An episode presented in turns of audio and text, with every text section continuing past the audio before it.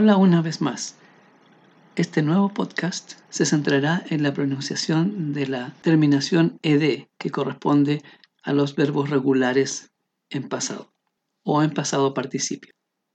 Esta terminación ed se pronuncia de tres maneras diferentes dependiendo del último sonido del verbo en su forma base.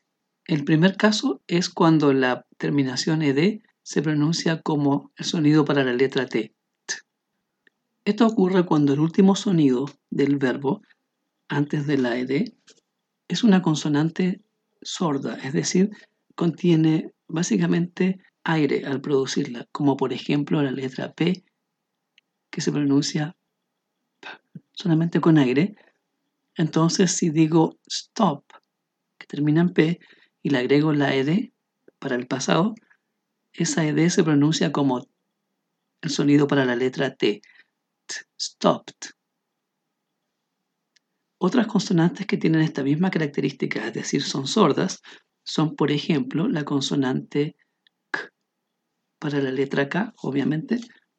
Entonces, por ejemplo, la palabra caminar, walk, con ed, sonaría walked. Lo mismo para los verbos que terminan en el sonido para la letra F.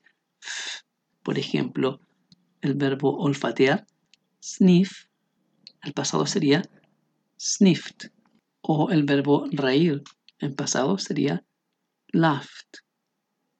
Lo mismo ocurre con la consonante que corresponde a la terminación TH. No hay muchos verbos que terminen en las letras TH, pero cuando eso ocurre, también el pasado se pronuncia con T. Por ejemplo, el verbo desenterrar, unearth. Pasado sería unearthed.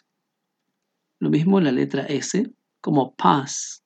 El pasado sería past. El sonido sh, que se escribe habitualmente como SH, como por ejemplo lavar, wash. El pasado sería washed. Y finalmente la consonante que corresponde habitualmente a la escritura de la combinación de letras CH, como por ejemplo match, que es unir. En pasado sería matched.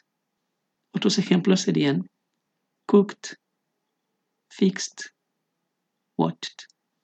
El segundo caso corresponde a cuando los verbos terminan en la letra T o en la letra D. En ese caso, la terminación ed suena como id por ejemplo, el verbo visit sería visited.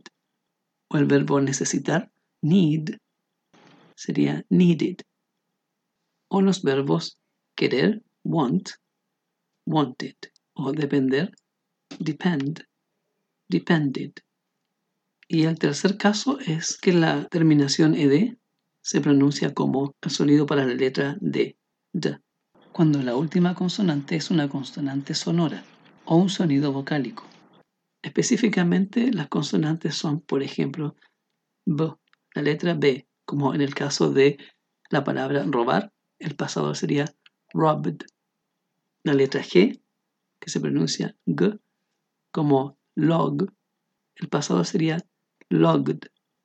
El sonido para la letra v, v, como en el verbo live, el pasado sería lived el sonido que corresponde a la TH, como en respirar, breathe.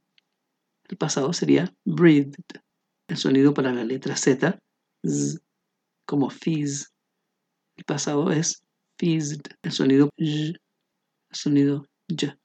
O en una vocal, como por ejemplo el verbo estudiar, study. El pasado es studied. Esas son las tres formas de pronunciar la terminación ed con los verbos regulares en pasado. Lo importante es que nunca se pronuncia como está escrito, es decir, ed. Nunca es live it, play it, etc. Solamente t, d o id.